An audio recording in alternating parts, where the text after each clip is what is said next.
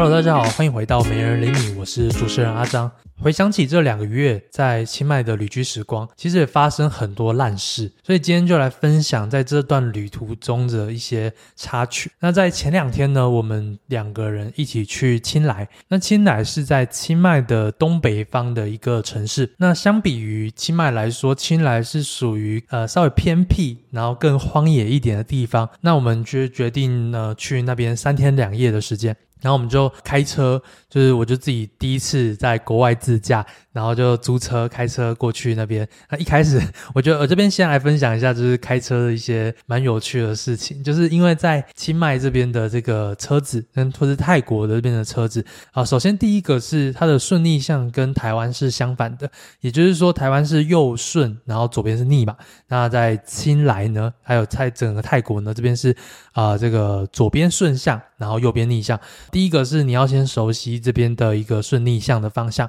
然后再来第二个是这边的这个车子是右驾，那右驾有一个最大的特色，这我相信这每一个人从左驾换右驾一定会遇到的事情，就是它的雨刷跟方向灯是相反的，也就是说我今天方向灯要变成用右手去按，所以每一次我在转弯的时候，我都一直按到雨刷，一直按到雨刷，所以我觉得这是一个右驾蛮特别的体验。不过开了大概半小时之后，就大概会熟悉。所以也就越来越能顺手。然后反正就是我们开过去啊、呃，这个新来的这个地方，然后我们去了白庙啊、蓝庙啊，还有去了金三角。金三角就是泰国、缅甸还有辽国这三个地方中间有一个河，那那个地方就叫金三角，因为一个河就横跨了三个国家。好，反正呢，我们在清莱这段期间呢，我就被讹钱了好几次。那比如说，像是有一个有一天晚上哦，我就去停车要去按摩，然后我就找了一个地方，然后我就弯进去一个停车，我就看到哦，这个感觉有停车位嘛，我就停进去，然后就停进去之后，就发生就是有旁边有一个人突然放了一个单子在我的车子上面，然后就跟我说 ten ba”，就是 ten ba”，就是说啊十块泰铢的意思。可是我在清迈清莱这么久，停了那么多次车。基本上从来没有被收过钱，就算是很多那种专门的停车场，也大多都是不用收钱的。更何况那个地方就像是一个呃路边，然后开放式的一个大的一个方形的空间，然后就是说。很不合理、啊！可是我那时候就其实没有很想给他钱，然后我就想跟他说：“这是你的地吗？就是我要怎么知道这是你的地？”然后我原本想要跟他争，不过这个人好像不太会讲英文，然后他就死跟我要钱。然后我要走，他有点不太不太想让我走，我也很担心说会不会我走了，然后他就开始敲我的车，因为毕竟那车是租的，我也很怕车子受伤，所以我最后就是啊算了算了，就是跟他撸了大概五分钟十分钟，还特地要下载一个翻译软体，然后跟他要跟我收钱。好，我就决定说好吧。算了，那我就给你钱好了，被讹就算了。那我就给他十块钱，结果没想到，呃，我我后来才想到说，原来我拿的钱是两个十块，不是两个五块，因为我那时候就口袋掏出两个铜板给他，但他也没还我，就我应该是给他二十块，不过他就呃收走了。然后但其实只要付十块。然后后来回想起来，就觉得说不对，我觉得他应该是讹我，因为我就觉得他很像隔壁那个车子就坐在那边，然后突然下来要跟我收钱，看我是外国人，就想说跟我要点钱。就我觉得后来比较像是这样，因为当我再回去开车走之后，就发现他们就人已经不在，而且那个地方也没有任何栅栏，也没有写说他要停车费。啊，反正就觉得很奇怪。那当然，这只是十块、二十块的小钱，我觉得还好。然后我就讲一个另外一个比较比较过分的故事，就是在我们第一天晚上的时候，然后我跟我女朋友就有去买呃一个水果摊，然后那时候就有问那个水果，我们就买了一盒柚子，那一盒柚子是五十块钱。然后我们就第一天买了嘛，然后第二天我因为我觉得柚子不错，然后这第二天我就回去那个地方，然后再买那个柚子，然后我就跟他说，呃，我就跟他确认说这个柚子是五十块，对不对？然后他跟我说 one hundred。然后说靠北怎么变一一百块？然后觉得很扯。然后就说，可是昨天我才买五十块钱呢。然后但老板马上哦、oh,，yeah yeah yeah yeah，fifty fifty，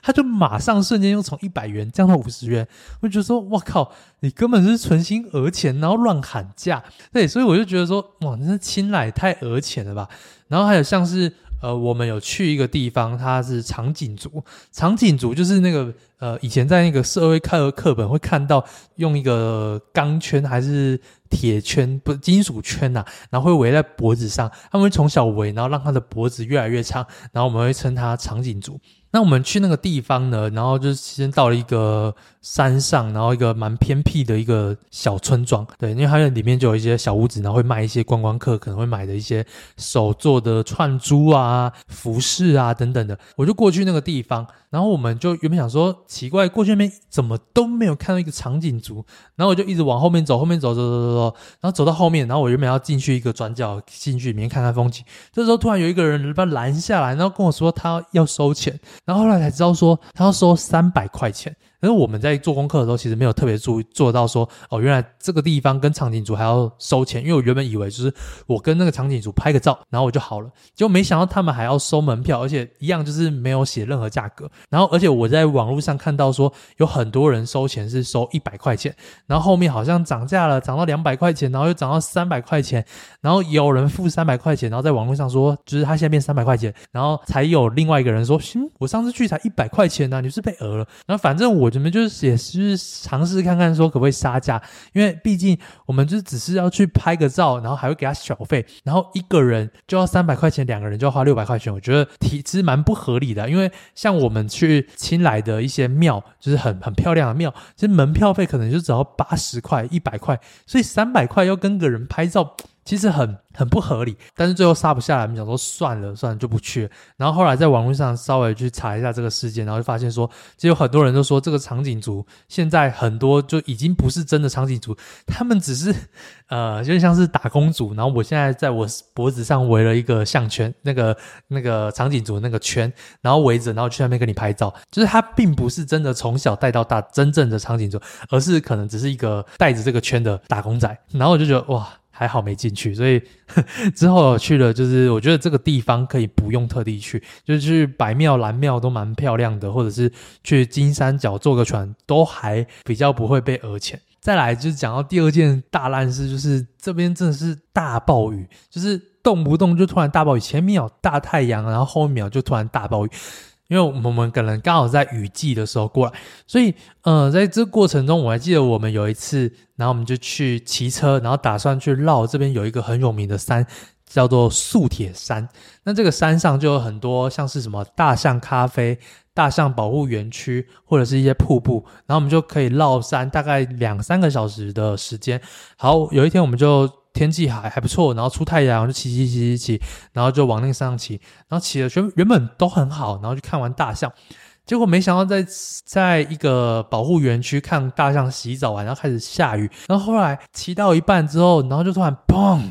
大暴雨，然后我们呢两个也没有雨衣啊，然后那时候也就是临时去看了一间。咖啡厅就是一个关闭的咖啡厅，然后它前面有一个屋檐，我这边躲雨，然后再躲了半个小时的时间，那发现说这雨只是越来越大，那个大的程度大概就是台湾的那种南部的午后大暴雨那种砰，然后持续了半个小时，然后就觉得雨都没有缓小，然后稍微稍微有一点小，我们就决定说算了，就淋雨吧。但是那时候我们要骑掉骑过那个山，其实还要再走个一个半小时到两个小时之间的时间。然后反正就沿路骑，然后又突然大暴雨，然后最后到有一个地方，然后我们就到了 Seven，然后觉得肚子饿，然后这样雨又再出再次变大，我们决定在 Seven 前面，然后吃一点东西，然后再走。结果一样雨又变小，然后骑到一半之后，然后又突然暴大雨。然后我们又这样一路就这样走走停停，走走停停，然后最后就是整身全部湿的，然后超级冷，然后那个山上又是超级黑，就是想快点离开，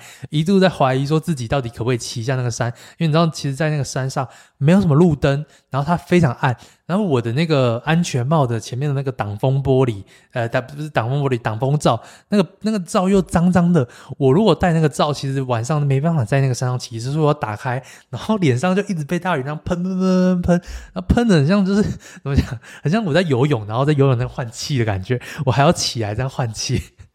我觉得哇，真的是这大暴雨真的是在清迈非常可怕的事情。然后还有像是我们昨天昨天去吃个晚餐，然后原本想说哦，就是有一点小微小，小小雨，然后没想到在我们吃完回来的时候，然后突然雨又突然砰，突然爆大，然后具体短短十分钟，我回到家，整个全身湿到爆，湿到内裤、鞋脚全部都湿，然后又很冷，然后所以真的觉得哇，受够这边的雨季，就大家千万不要在雨季到泰国到清迈，真的太可怕了。然后最后的大烂事就是关于租屋的大烂事。像我们第一个月是选在这个宁曼区，这个宁曼区呢，它的特色是什么？它特色就是晚上很多 pub 啊。但我们已经选在没有这么 pub 的地方，但是不知道什么，我们外面那条路动不动半夜就会有一个飙车主，不然砰咻咻。我原本我原本以为只有在青浦的一个大马路上才会有很多飙车主，就没想到来这边，平常其实清迈人都很温和啊，然后也不太会有。什么飙车族，但是他们偏偏半夜我们这条路就会有飙车族，所以晚上常常就被飙车族吵醒。后来在第二个月，我们选择搬家到一个新的地方，而且这个地方周围都是树林。原本想说这个地方很安静，但是呃，没想到就是这个地方，因为它都是树林，所以半夜就会很多那种虫鸣啊、青蛙叫啊、鸟叫啊。然后再来白天的话，因为还有一些物件，还有一些物件还没有完成，所以他们有些地方还会在施工，所以可能早上八点就会被施工吵醒，然后整天都在施工。就回想起，就是当初在青浦，我们也是租了一个新房子，然后忍受了大概一两年的施工黑暗期，就没想到现在来清迈又又忍受了一个黑暗期。而且清迈这边明明就已经是呃成屋，就是他们都是精装出出售，所以我想说，我租起来应该不会再施工，就没想到就是还是有很多施工，而且动不动就有很多那种火灾警报啊，然后。那种敲打啊，然后还有那种施工的人，然后放着很大声的音乐啊，我觉得哇天呐，太吵了。然后还有另外一个也蛮也也蛮讨厌的事情，就是我跟我女朋友都很很喜欢打桌球，然后我们就会去呃那个那边的桌球场，因为我们刚好其实在清迈打桌球是不容易的事情，然后我们特地选了这个地方，也刚好因为这边有一个。桌球场地可以打，他们就打桌，结果没想到我们一个新租屋，来那边没几个月的时间，那个球拍啊，那个球拍的那个皮已经就是撕下来，然后那个球拍本身还裂两半，下面还用橡皮筋捆着。说天哪，怎么才刚来，然后球拍已经不见，然后球原本有二十几颗，就大概有一半已经被小孩踩坏啊，破掉啊，哦，然后就觉得说。哇天呐，就是下次如果再在国外租屋，绝对不要去租那种新屋，宁愿旧一点点，也不要住那种新城屋，因为会面临了太多未知的问题啊。总之，今天就分享了一些在清迈旅居的一些大烂事，所以就谢谢你的收听。如果你有也有一些相关的一些在外旅居或者在外出租的一些大师，也欢迎在 Apple Podcast 留言跟我分享。那之后就可以再分享这段故事啦。好，大家拜拜。